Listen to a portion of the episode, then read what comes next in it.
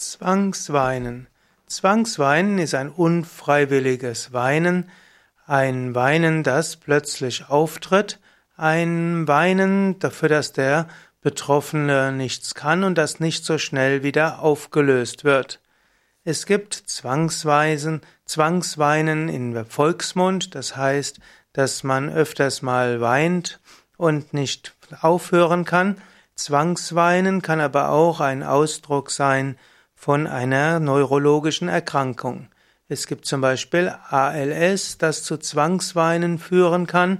Es gibt auch manche andere neurologische Erkrankungen und auch Schlaganfall, die an, wo Zwangsweinen dazugehört.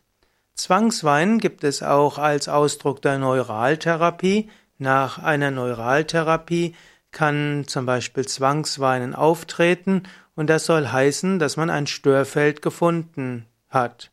Manchmal ist Zwangsweinen auch eine Vorstufe einer Depression, insbesondere einer endogenen Depression.